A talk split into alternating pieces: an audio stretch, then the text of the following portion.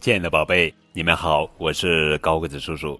今天要讲的绘本故事名字叫做《操场小霸王》，作者是美国约瑟夫·库夫勒文图，朱润和、何莹慧翻译。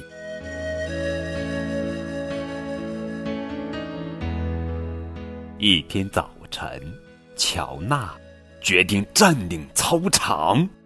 现在我是这里的国王，只有听我的话，才能在这里玩耍。乔娜宣布。乔娜的王国里有滑梯，所以每个人都勾勾小拇指表示同意。于是他成了操场上的国王。国王乔娜动作熟练，看我的！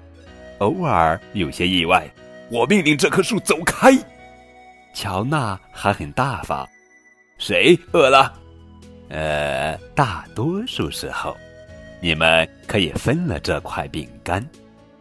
就这样，大家都在国王乔纳的操场上玩耍，除了伦诺克斯，因为他也想占领操场。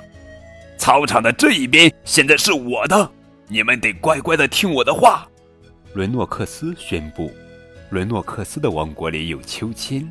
大家只好又同意了。就这样，她成了伟大的女王。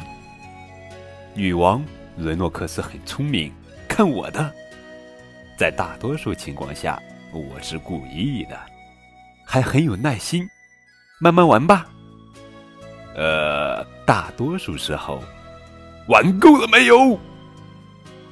大家都在伦诺克斯的王国里玩耍，除了。乔纳国王，这个操场全都是我的！国王乔纳大喊：“不，所有的都是我的！”女王伦诺克斯大叫。就这样，操场被分成两半。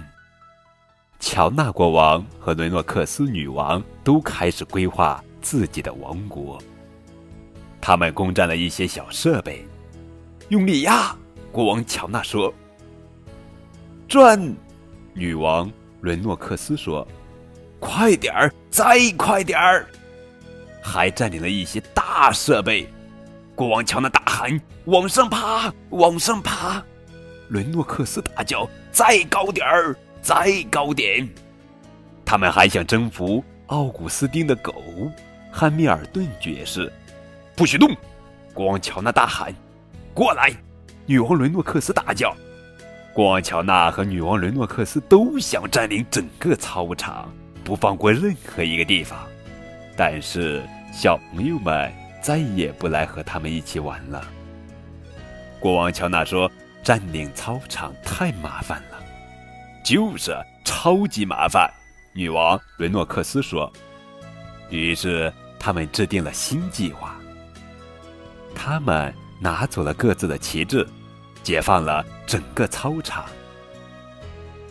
乔娜不当国王了，伦诺克斯也不当女王了。